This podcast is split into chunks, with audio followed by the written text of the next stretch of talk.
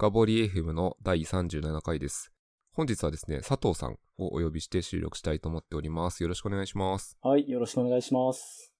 ではですね、今回あの初めて出演いただくということなので、あの簡単に自己紹介していただいただいてもよろしいでしょうか？はい。名前は、えー佐藤健太と申します。えー、ツイッターで健太佐藤さんという ID で、まあ、やっています。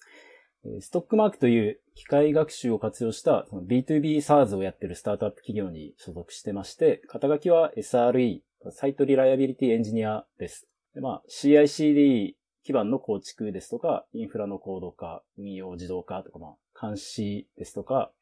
えーあとは ML システム周りの運用、MLOps みたいなことに取り組んだりしています。ありがとうございます。その、今日はですね、MLOps 周りをいろいろ聞きたいと思ってるんですけど、ちょっと最初にあの、自己紹介のところから気になったやつで、このインフラエンジニアって結構ずっとやられてたんですか？ああ、そうですね。前職ですね。インフラエンジニアという肩書きではないんですが、あまあ、ストックマークにジョインしたのがまあ2019年の10月ぐらいでして、えーその前にパッケージベンダーですか。あの、外資のコールセンター向けのパッケージベンダーの日本支社のシステムエンジニアっていうのをやっていて、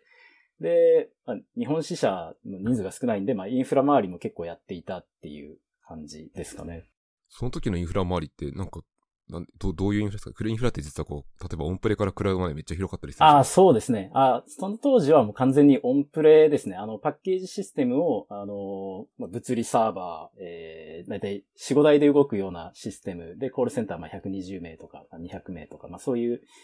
え人数のインフラを支えるシステムで、まあオンプレのサーバーに Linux の、まあ当時だいたい CentOS とか Red Hat が多かったんですけど、OS をインストール、まあ、まあ物理サーバーラックに入れて、まあ、ネットワークとかも、あの、設計配置して、で、OS インストールして、その上に、あの、うちのアプリケーションを入れて、みたいな感じですね。その設定して、運用みたいな。まあ、だから、オンプレよりですね。はい。あの、すごいクラウドで一気に楽になった部分ですね。あ、そうですね。まあ、当時はなんかそのクラウドっていうのがよく分かってなかったんですけど、はい。なんかまあ、ストックマークに入って、クラウドで、いわゆる物理サーバーの制約って、まあ、4、5台で動かせるのって、まあ、4、5台でもうボトルネックになるんで、もう1台物理サーバー買うみたいなのは結構大変なんですけど、API 一つでサーバーが追加できるみたいなのはもうすごい、すごいなって思います。クラウドの。うん、はいかります。なんか僕も初めてこう、ある程度概念をした時は結構衝撃的なものがありました。はい、ありがとうございます。ではですね、えっと、今日の本題さっき言った通りに、こう、MLOps 周りをいろいろ聞いていきたいと思っていてですね、その前にちょっと宣伝をしておくと、このポッドキャストはハッシュの深掘りっていうものでですね、フィードバック募集しておりますので、ぜひ何かあれば、ツイッターの方にお願いいたします。というところですね、いきなりあの、本題に入っていきますけども、あの、MLOps っていう言葉がちょっと前からかな、数年前ぐらいから結構目にするようになっていてですね、この話をしていきたいと思っています。で、そもそもこの MLOps がこう全然多分こう耳にしたことないとか、まあ、目にしたことがあるけど全然調べたことがないみたいな人も結構いらっしゃると思うんですよね。ので最初にまずこう、MLOps って何ですかとか、なんでこんな概念が必要なんですかってことをお聞きしてもいいでしょうか？はい。えっ、と、まあ、私の理解で、えっ、と、まあ、ちょっとお話しさせていただくんですけど、その MLOps っていう言葉自体に、おそらく、その明確な定義はないようなんですけど、まあ、ざっくり言うと DevOps の機械学習版ですね。DevOps の Dev の部分が ML システムになって、ML 版っていう感じなんですけれども、どうもその源流というか、その言葉の背景として、2014年、2015年ぐらいまで遡って、Google 社が公開した有名な論文が、Google が運用している機械学習システムっていうのが、えー、モデルの開発、まあ、ML って言うとそのモデルの開発をイメージすると思うんですけれども、コードを書く部分っていうのがもう、ごく一部で、それよりもデータの収集ですとか前処理、サービングのインフラとか、他の構成要素が大きくて、複雑、ML システム特有の複雑さっていうのがあって、そこから技術的負債っていうのが蓄積されやすいっていうことが紹介されてます。その論文で。まあ、そういう背景がありますと。で、運用が大変っていうところで、MLOps っていう言葉そのものは、私が調べた範囲ですけども、同じく Google の下田さんっていう方が2017年に、えー MLOps Study っていうタイトルで、機械学習システムの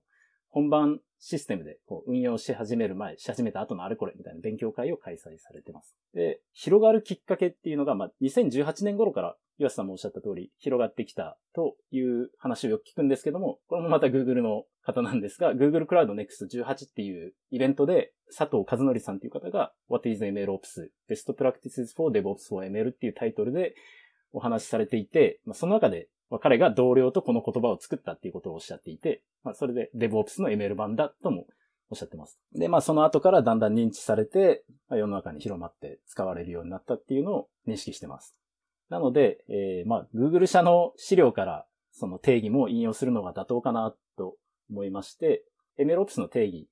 は、MLOps は ML システム開発、Web と ML システムのオペレーション、Ops の統合を目的とするエンジニア、ML エンジニアリングの文化と手法です。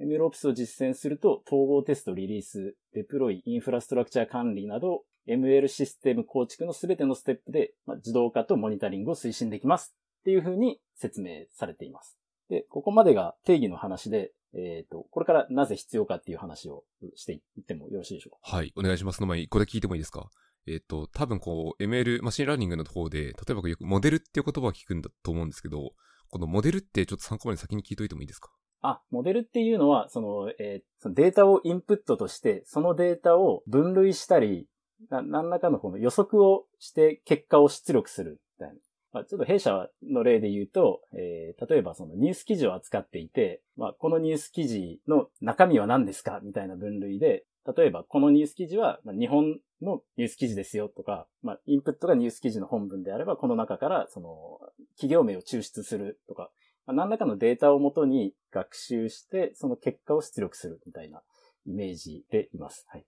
なるほど。じゃあそのモデルっておっしゃってるのは、例えばこのインプット、まあ、別の例を出すと、こう、写真の中から猫を発見するとか。あ、そうですね。はい。さっきのやつタグ付けみたいなやつは、ここクラシフィケーションみたいな一種の分類器になっていて、で、こう一つこう、利用者にとっては、一種のこう関数みたくも見えていて、何かインプットするとアウトプットとして何かこう欲しい、まあ、その分類するやり方はいろいろあると思うんですけど、が得られるってで、その真ん中のこう処理してる部分がモデルっていうことですね。あ、そうです。はい。なるほど、わかりました。ありがとうございます。というところでちょっと一回挟んじゃったんですけど、を踏まえて、このモデルを作るっていう仕事を ML ではまずやっているっていうところがあって、それを踏まえてこう MLOps ってなんで必要なのかってことを聞きたいんですけど、どういう感じなんですかね？はい。大きく3つの特有の課題があって、それを解決するために MLOps っていうのが必要だっていうふうに言われています。で、一つ目が、その役割の溝っていう、まあ、ちょっと後で説明しますけど、っていうところと、その ML システムでその同一の予測結果を得る難しさっていうのが二つ目。三つ目が継続的な学習とサービングの必要性っていうのがあるって言われてます。で、まあ、一つ目から説明していきますと、まず役割の溝っていうところで、ML システムを構築するのに、まあ、大きくデータ収集とモデル構築、それと本番、その構築したモデルを本番に運用する、本番で運用するっていう、この3つのフェーズがあります。で、その3つのフェーズで、どれも、例えばデータを収集するって大規模にこう、オープンデータ収集してくるみたいなところっていうのは大体その、一般的にデータエンジニアって言われる方がされてると思います。で、そのデータエンジニアが収集してきたモデルの構築するのは、いわゆるデータサイエンティストですとか、あの、機械学習エンジニア、ML エンジニアで、本番運用するときには、まあ、ソフトエンジニアとかインフラエンジニアとか SRE みたいな、その、それぞれ異なるバックグラウンドを持った専門家たちが協力して、えー、チームとして開発していかないといけないっていう、その難しさがまずあります。それが一つ目のところです。それが一つ目ですね。一個ここで聞いてみたいのは、そのデータエンジニアがやってる仕事、例えば、それは Web をスクレーピングするみたいなのも一つですか？あ、そうですね。はい。まさに弊社でも Web をスクレーピングしてきてニュースを収集するで、収集したデータを加工して ML エンジニアが使いやすいような形で、まあ、ある程度前処理をして、まあ、Web の中、HTML の情報からテキストを抽出したりとか、まあ、ここはタイトルとか抽出したり、スクレーピングして、まあ、そこを ML エンジニアがアクセスできる何らかのデータベースに格納するみたいな。なるほど。それ前処理だけど、すごい実はめんどくさいやつですね。あ、そうですね。はい。なんか、ちょっと僕もクローラー書いたことあるんで、すごい気持ちわかります。ああ、なるほど。はい。すいません。あの、挟んじゃいましたけど、人が一つ目っていうところですね。はい。で、二つ目をお願いします。あ、で、二つ目が、その、同一の予測結果を得る難しさっていうことが言われていて、機械学習システムではよく CACE っていう言葉が、あの、まあ、原則として言われてるんですけど、change anything, change everything の略で、要はその、何か一つを変えると結果が変わってしまうっていうので、まあ、その何か一つっていうのは何かっていうと、例えば、モデルを学習するときっていうのは、まあ、その、モデルっていうのは、そのデータをもとに、その与えられたデータ、先ほど猫のイメージっていう話で言うと、このいろんな画像から、この画像には猫が入ってるみたいな。与えられたデータをもとに、まあ、こういう画像は猫が入ってるんだなっていうのを、まあ、モデルに学習させて、で新しい新規のデータで、まあ、その猫をこう提示したときに、この画像には猫が入ってるみたいな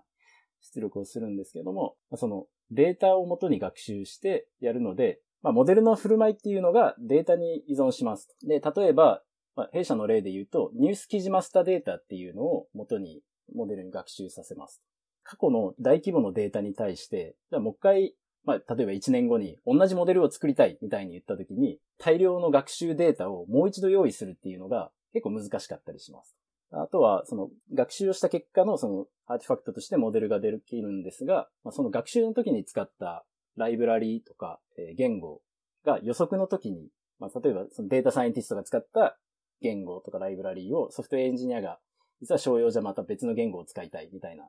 既存なシステムに組み込むときに、まあ、そういうときにライブラリーとか変えると同一の予測結果が出ないとか。まあ、学習の時にハイパーパラメーターっていうそのモデルをチューニングするようないろんなパラメーターを調整するみたいなんですが、それが記録されてないと、まあ、そのちょっとした違いでモデルの精度がガラッと変わったりするとかですね。あとまあ大きく、そもそも学習、特にディープラーニング系のあのモデルっていうのは、いわゆるもう学習にかかるコストを何コアの GPU 回してみたいなのがあるんでで、GPU サーバーっていうのもクラウドでも結構高価なので、経済的に、あ、これもう一回やってみようみたいなのが難しい。再実験が難しいっていう。うん、うん。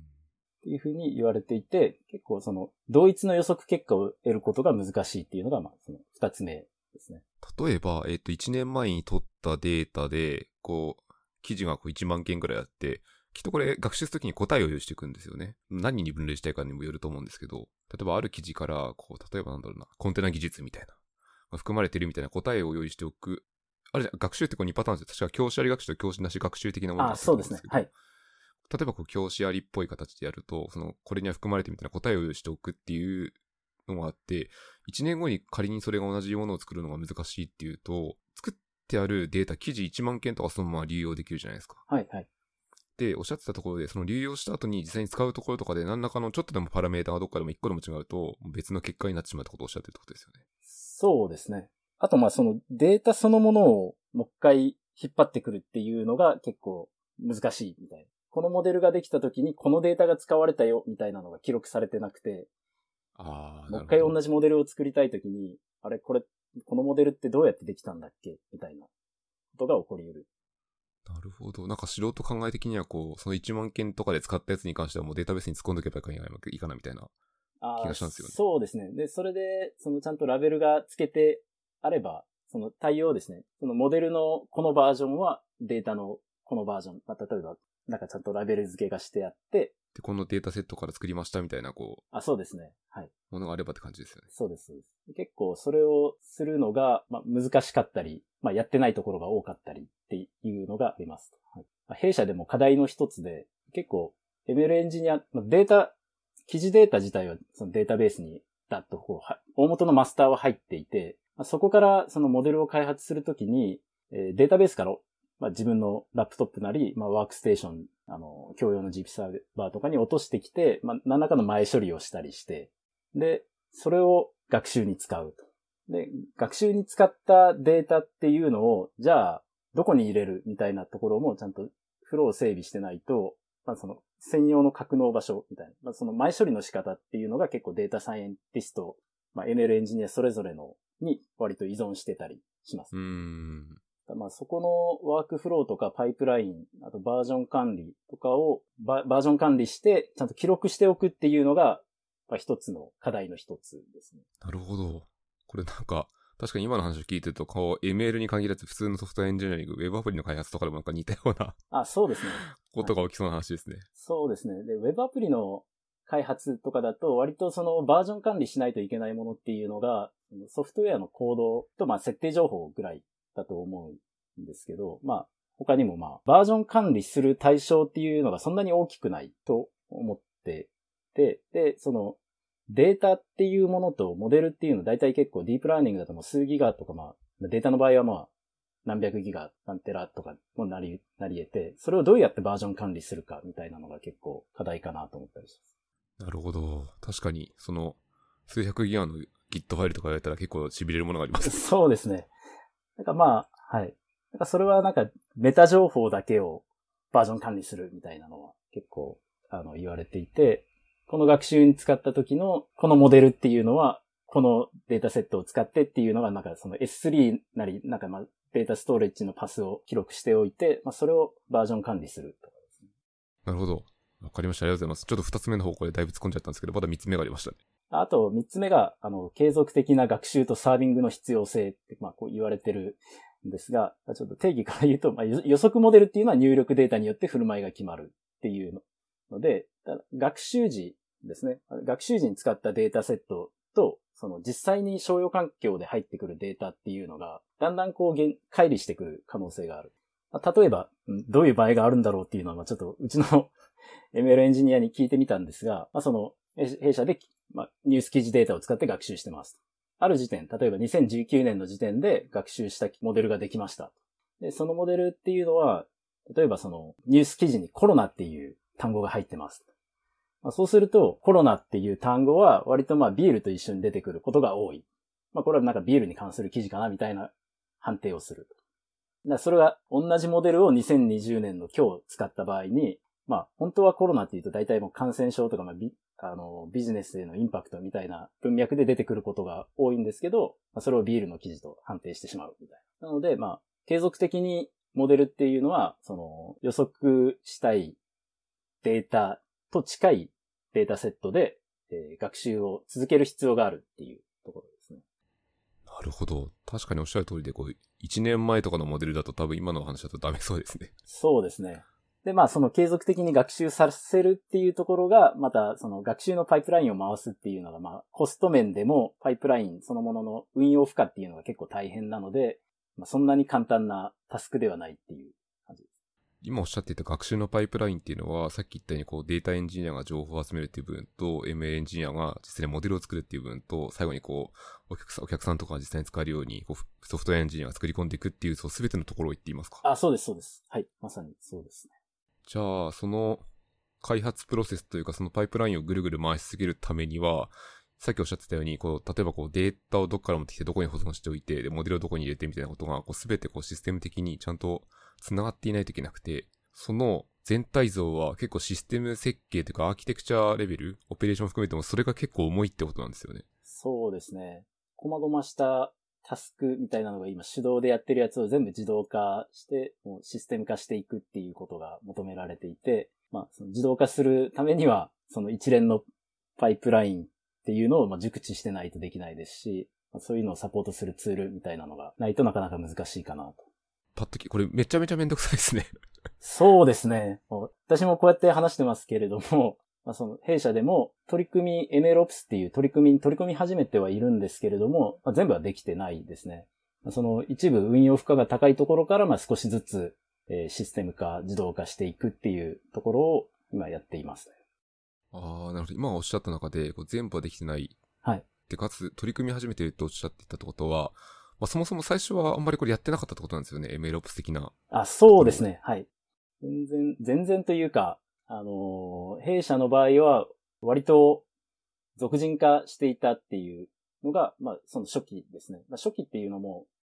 弊社でまあ3つの ML システムを利用したプロダクトがあるんですが、まあ、そのうちで新規開発ってなると、割とも機械学習エンジニアがゴリゴリ一人で、まあ、その辺のデータ引っ張ってきて、モデルを作って、本番のインフラも構築して、みたいなところをやっていて、まあ、そこでプロトタイプを作るっていうところをやっていました。で、まあその、こんだけ複雑なシステムなので、一人でできることっていうのも限りがあったりして、まあそれで、まあ初めはその自動化ってまあいわゆる MLOps の理想の形っていうのは全できてない状態でした。その一人で構築しちゃうっていう人はすごいですね。いや、すごいですね。私も、はい。あの、私はその途中で、どちらかというと途中で入っていった人間なんですけれども、その、私もいろいろ MLOps のあのイベントとかで聞いてるのが、そのまあ、ML エンジニアっていう職種の人っていうのは、まあ、割専門性がものすごい高いものなので、えっともソフトウェア開発ですとかインフラの運用っていうのはまあできない人が多いと。なので、MLOps として、まあそういう、そういう人たちが作ったもの、モデルっていうものを本番で運用できるようにサポートしてやる必要がある、みたいなこう話が結構多いんですが、実際に作ったものを、まあ、GPU サーバーなり、動かすのに必要なインフラを立てて運用できるところまであの、まあ、本番として動かせるところまで持っていったっていうのは、なかなか稀なんじゃないかなと思います。本当にこうフルスタックな感じですね、その人は。そうですね。まあ、なんかインフラのこととかも下手し、下手したらというか多分私よりも詳しいんじゃないかなって思うところも結構あったりして、あの、その ML エンジニアの方から結構いろいろ話を聞いて学ぶところっていうのはもうすぐありますね。プロダクトというか、会社の一番価値、パフォーマンスを出すためには、その、一番その ML エンジニアって一番頑張るべきはきっとモデルを作るところなんですよね。そうですね。はい。と一番価値を出すためには、そこに注力してもらうのは本当は一番良いので、他の、えっと、ソフトエンジニアとかインフルエンジニアが頑張れる部分は、なるべく引き剥がし、引き剥がしてあげる、そのタスクを。っていうのが良いんですかね？はい。そうですね。まさにそういう課題感を持って、まあ、その一人で、まあ、その ML エンジニアの方が作ったはいいんですけど、今度はじゃあ運用する方にものすごい時間を取られてしまっていて、まあ、それじゃいけないっていうので、Ops の知見がある、まあ、エンジニア、まあ、私含めて、ML エンジニアを、モデルを作るとか、まあそういう創造的な作業に集中できるようにしようって言って、えー、MLOps っていう取り組みが、の検討を始めたっていう背景があります。ああ、なるほど。じゃあその、取り組み始める前に関しては、そうですね、その佐藤さんもきっといらっしゃらなかった時期だと思うので、結構その人がこう全てやってるおかげで、えっと、もっと本当は頭を使う部分をモデルのとことかに注力できるのにもかかわらず取れてなかったので、それを解決しようと思って、ガンガンこう、改善を進めているっていうのが、今のこう、ここ数ヶ月の流れみたいな感じですかね。そうですね。まさにそんな感じの流れです。はい。なるほど。じゃあちょっとそこをちょっと突っ込んで聞いてみたいんですけど、例えばこう、ビフォア改善する前って言ったんですかね、MLOps に取り組み始める前ってどういう感じのアーキテクチャってこう言える範囲で構わないんですけど、どんな感じに組んでいったんですか？ああ、そうですね。これ、まあ、ちょっと私もブログとかにも、えーっと、書いてるので、ほぼほぼ言えない範囲はないんですけれども、はい、大大丈夫ですね。頭から言うと、まあ、ラムダと EC2 の構成です。で、データは S3 に中間データを入れるっていう構成で、そのクラウドウォッチっていうイベントの定期実行イベントをトリガーにラムダが起動して、ニュース記事を RDS から抽出する。で、S3 に格納。S3 にデータが入ったことをトリガーに別のラムダが起動して、えー GPU が入った EC2 サーバーを起動する。で、その GPU サーバー1インスタンスで、その記事をダウンロードしてきて、例えば10万記事なら10万記事だとダウンロードして予測した結果を S3 に上げる。で、その結果を受けて、えー別のインスタンスが Elasticsearch っていう、まあ、検索サーバーにデータを登録していくっていうような構成でしたね。割と複雑な構成かなと思います。うん、なるほど。これが、えっと、ビフォアの構成だったってことですか？before の構成ですね。はい。なるほど。結構あれですね、こうピタゴラス的なやつで、データが入って、もうイベントドリブンって言ったらいいですかあ、ね。そうですね。はい。っていう形になっていて、えっと、ちょっとだけ一瞬確認なんですけど、EC2 って、動い最初のこう GPU が入った EC2 っていうのは、そのクラシフィケーションというかラベル付けをして、えっと、その成果物を、えっと、S3 に突っ込むとかでしたっけ？そうですね。S3 に突っ込みます。はい。そうです。了解です。で、それをまたトリガーして、 Lambda が Elasticsearch に突っ込むみたいなことでしたよね。そうですね。で、それがもう本当に初期の、初期の構成で、で10種類ある、その、ラベル付けのタスクを、一つの GPU サーバーで直列にやっていたんですね。直列にやってるので、すごい時間がかかってたと。で、それを並列でやるために、今度は10個の EC2 に分けて、その中で、まあ、GPU を使う処理、全部が全部 GPU を使う処理じゃないので、まあ、そのタスクに合った最適のサーバーっていうのを、まあ、EC2 を10個立てて、まあ、並列で呼べるようにしたっていう。で、まあ、それを並列で実行することで、処理時間もものすごい短くすることができました。まあ、ここまでが before ですね。ここまでが、その ML エンジニアが実装しました。もう、自ら10個の EC2 インスタンスをた立ててプロビジョニングして、まあ、その中にモデルを配置して、コードをアップロードして、みたいなことを、はい。なるほど。この今教えていただいた部分のこの構成というかアーキテクチャって、こ今改善していくとなるとどこら辺が問題になるんですか？before のところで、一番大変だったところっていうのは、まあ、EC2 のインスタンスで管理してたので、まあ、プロビジョニング作業っていうのはものすごい大変でした。各インスタンスにコードとかモデルのデプロイを、その ML エンジニアが SSH で入って、SCP でコードなりモデルをアップロードして、で、実行環境自体は Docker でやってたので、まあ、で、その Docker を、イメージをビルドする必要があるっていうので、その十何台の EC2 インスタンスですとかラムダの、えーデプロイ作業っていうのがものすごい大変になりました。何らかの更新を加えるたびに、毎回この EC2 に新しいモデルを送信するとか、何かしらの、こう、温かみのある手動オペレーションで頑張って作り上げたってことですよね。あ、そうです。すごい温かみのある指導オペレーションです。はい。すごい大変だったと思います。はい。それ、しかもさっきおっしゃってたように、こう、モデルっていうのは継続的に作っていくのが大事ですっていうのはさっきの3つ目の点にあったと思うので、それは結構あれですね、あの、負荷になるというか、解消したい部分っていうのはすごいわかりますね。ありがとうございます。主な部分がその、それが問題だったってことですか？他にもまだあったりするんですか？他には、手動オペレーションなので、その、いわゆる、C、CICD がない状態。なので、まあ、自動テストもないっていうので、まあ、コードをこんだけ頑張ってアップロードして、結果、まあ、コードにバグがあって落ちるみたいなことがあったりして、事前にテストしたいよねっていうところがありました。あー、っていう意味で言うと、えっと、よくまあ開発とかであるのって、プロダクションの前にステージングとか別の環境を作ったとかよくあるんですけど、そのステージングとかであんまりテストとかはしてなかったみたいなイメージですか？いや、これはステージング一応分けてはいて、なので、まあ、プロダクションとステージング両方でこの作業が発生していました。まあ、なので、その落ちていたっていうのは、まあ、ステージング環境で落ちているっていう感じです。じゃあ、ステージング環境で落とさないために、先にそこの前に CICD とかで、その、僕その、モデルの CI とか CD のところがあまりピンときてないですけど、まあ、何かしらできるってことですね。そうですね。ただ、私たちもそのモデルの CICD の前にコードのレベル、アプリケーションコードの CICD がなかった状態だったので、その GitHub にコードの更新があった時には、それを、を起点に CICD を走らせるみたいなことが必要だったイメージです。この辺は。これに関しては普通のこう ML 特有のものというよりは普通のソフトウェアエンジニアリングというか、開発の部分ですね。そうですね。割と初めの頃はもう、普通のソフトウェアエンジニアで求められる DevOps の CICD 周りを実装していったっていう段階です。了解です。じゃああれですね、よくあるサークル CI とか GitHub Actions とか、とかいろいろありますけど、その辺を使ってってことですね、きっと。そうですね。似たようなサービスで、まあ、AWS だとコードビルドっていうサービスがあって、私はそれを使いましたね。なるほど。あ、そうかそうか。AWS で結構今固められているので、親和性がすごい高いですね。そうですね。やっぱ権限周りが結構、コードビルドだと楽なので、なんていうんですか、アクセスキーを埋め込まなくてもロールで管理できるっていうのが、あの、良かったです。はい、下手に鍵置きたくないですもんね。そうですね。はい。はい。ありがとうございます。今は、えっ、ー、と、その改善が進まれているところで、これまだと、なんか途中というか進化系ではないんですよ。進化系なんですよね。まだまだ行くんですよ、ね。あ、そうですね。まあ、CICD 周りは、初めに実装して、まあ、デプロイは楽になりました。でデプロイですとか、まあ、自動テストで検知できるところは検知できるようになったんですが、ラムダと S3、まあ、そのイベントドリブンでやってるっていう時に、結構、初見の人がそのワークフローが見えにくいですね。私なんかも初めは全くわからなくて、その、ML エンジニアの人間に、え、これどうなってるのっていうのを、一つ一つ聞き出して、まあ、当時ドキュメントがなくて、まあ、一人で全部作ってて、エンジニアの頭の中だけにやったっていう状態なのを、まあ、一つ一つ引き出して、そのワークフローが見えにくいっていうことで、まあ、通常その ML のそういうバッチ処理ですとかも、ML に限らずバッチ処理のところで、そのワークフローツールを使う、ワークフローエンジンを使う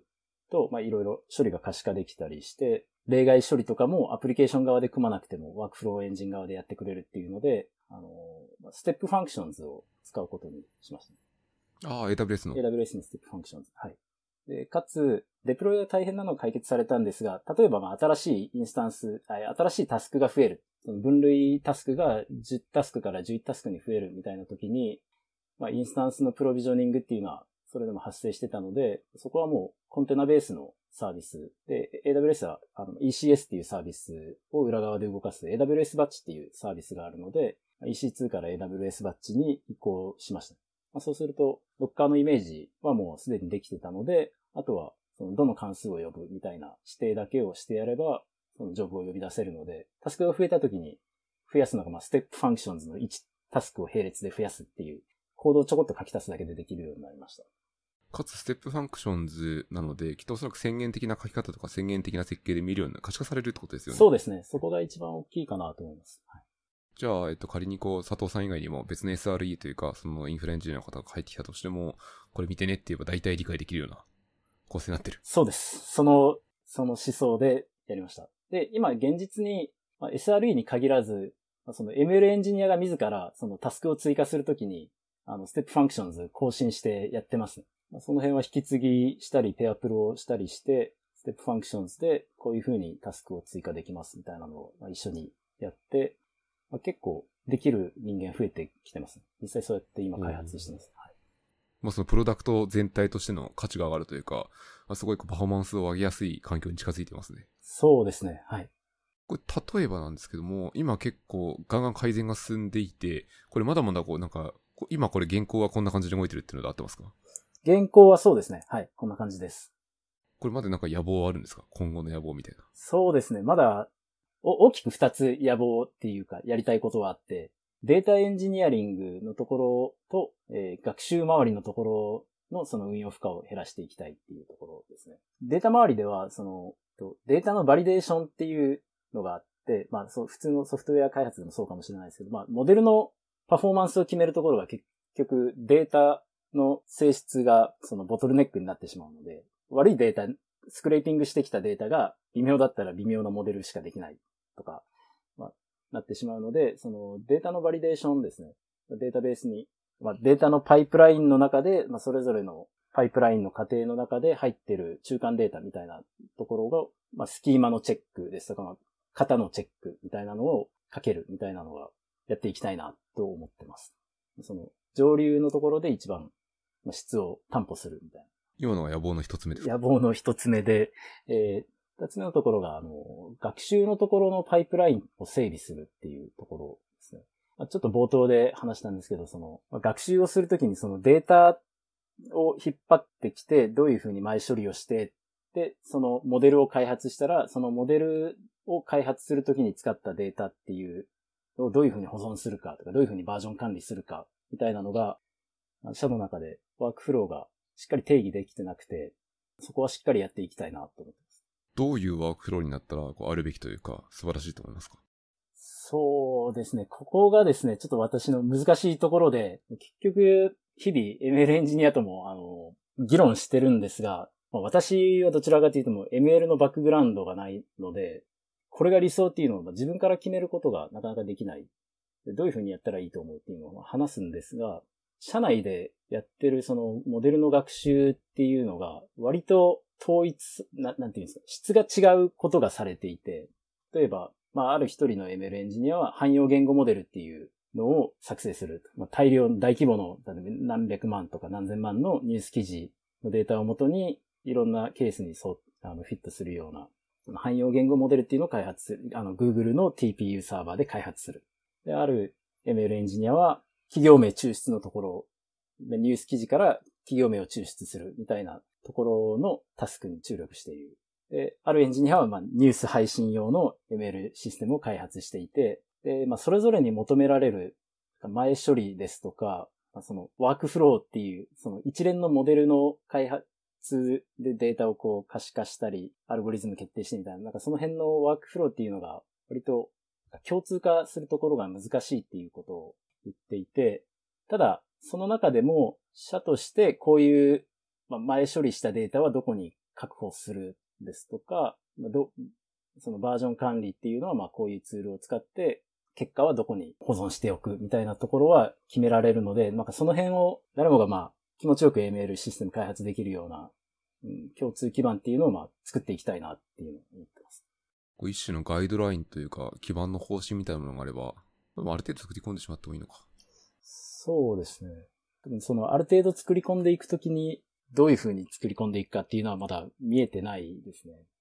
ので、ただまあ、作り込んでも結局、その、一番初めのところっていうのが、その記事データなり、何らかのデータ、モデル学習に使うデータなので、そのデータっていうのを、もう、どの ML エンジニアがどの ML エンジニアがどのタスクを、に取り組むとき、と時でも、まあ、ここにまず元データっていうのがあるよっていうのを、まあ、標準化したいっていうのはあります。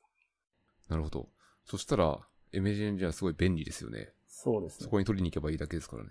なるほど。はい、そしてありがとうございます。こう、佐藤さんなりにもいいんですけど、これいろいろ今回 MLOps を作り上げてるところで、なんかいろんなことされてきたのはすごいわかるんですけど、なんかもし MLOps をこれからなんかやりたいみたいな人、やりたい人向けの参考になるかもしれなくて、こんな気持ちでやってるみたいな心がけてることだったこととかってあったりしますか？ああ、そうですね。私は、まあその MLOps 取り組み始めてまだ半年ぐらいなんですが、まあなんかもう MLOps でできることみたいなのをこう、まあ、調べていくと、ものすごいいろんなツールの話ですとか、ベンダーがこうの広告みたいなのも結構出てきたり、まあ、一方ではその Google 社のその、いわゆる理想の形みたいなところに行くと、結構自分との今の現在地のギャップみたいなのを感じていて、何からやればいいんだろうっていうのは結構、今でもまあ、迷っているんですが、まあその中でも ML エンジニアですとかと話しながら、その ML システムを本番で運用して顧客に価値を届けるっていうその作業の中で、まあ、ボトルネックになっているものっていうのは見えてくるものなので、じゃあそのボトルネックを解決するために必要なのは何なのかっていう視点でやっていくと、割と優先順位も決めやすくていいのかなって思いました。なので、MLOps とは言うんですけれども、自分の場合は初めはまあ普通にソフトウェアアプリケーションのあの DevOps 的な考え方で CI/CD を構築したり、モデルをあのデプロイするときに ML エンジニアがものすごく、うん、どうやってやろうかみたいな指導でやっていたところを、じゃあ、モデルはここの S3 のバケットにプッシュしてください。あとは自分の方で自動であの、本番システムに同期する機構を作りますから、みたいな。その一つ一つの pain みたいなのを把握して、まあ、チームで相談しながらやって、まあ、それを一つ一つ解決していくっていうので、まあ、割と、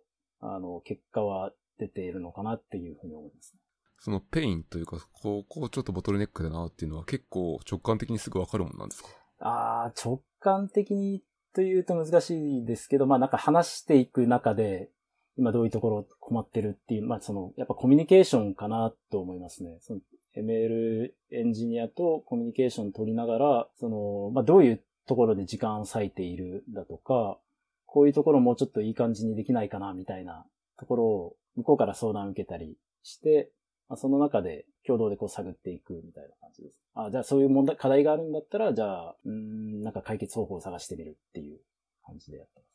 これもしかしたらあれですね、そのよく言われるんですけど、計測をひたすらしておくと、どこにどどれだけ時間かかるっていうのがわかるかもしれないので、なんかその各パイプラインごとに時間とかがあるとすごいなんか定量的に議論しやすいかもしれないですね。そうですね。確かに。そういう方法です。なんかこうよく格言ですけど、こう推測するのは計測性的な、なんかちょっとイスコンっぽいなんか格言になっちゃうんですけど、計測をするとどこがボトルネックか本当にわかるので、こう的外れなチューニングをしてもなんかパフォーマンスって上がらないじゃないですか、ボトルネックがあると。そうですね。ので、なんかちょっと聞きながら少し思ってしまいました。確かに。ML エンジニアがどこに時間使ってるかみたいなのだとか、まあ、システムの中でのボトルネックってどこだっていうのを計測して初めて実際に把握できるっていうのありますね。いいですね。うん、という感じがしました。ということで、えっとですね、結構いろいろ MLOps 周りで実際にこう、どういうものを自分たちでやってきたのかみたいなことをいろいろ教えていただけたので、えっと、今回の、今回のですね、収録はこれぐらいで大体終わりにしたいと思っております。で、もしあのですね、えっと、佐藤さんから何かこう、伝えたいこと、聞いていただいたリスナーの方に伝えたいこととかあれば、宣伝とかでも構わないんですけど、何かあれば、ぜひ言ってきたんですけど、何かありますか？はい。弊社で、えー、伝承戦というイベントに、あの、AWS さんが主催するイベントに出させていただいていて、AI が、あの、ボケてっていう画像に対してボケるっていうサービスの画像を学習して、まあ、その、学習したモデルが新しい写真に対してボケる、ボケをかますみたいな企画に参加していたんですが、えー、その延長として9月に AWS サミットオンラインっていうイベントがありまして、そこにあの出場します。AI のモデルについて詳細解説をしますので、興味のある方はぜひあの参加してみてください。っていうのと、テックブログをやってるので、よかったらご覧ください。今日話した内容ですとか、弊社で公開している言語モデル、公開した経緯とか、まあ、どういうふうに応用されてるかっていうのを、あの、面白いのでぜひ読んでください。最後に、えー、弊社エンジニア募集してます。一緒に働ける仲間募集してます。よろしくお願いします。えっと、僕、 show note の方にですね、えっと、 Wantedly のリンクを貼っておくので、もしこう、今日のエピソード聞いていただいて興味あれば、ぜひそのリンクを見ていただけるとありがたいです。というところで、最後に僕のこのポッドキャストの、えー、と、いつもの宣伝をして終わりたいと思っていて、このポッドキャストはハッシュの深掘りでフィードバック募集しておりますので、何かあればぜひお書きください。よろしくお願いします。ということでですね、今日の収録はこれで終わりにしたいと思います。佐藤さんどうもありがとうございました。ありがとうございました。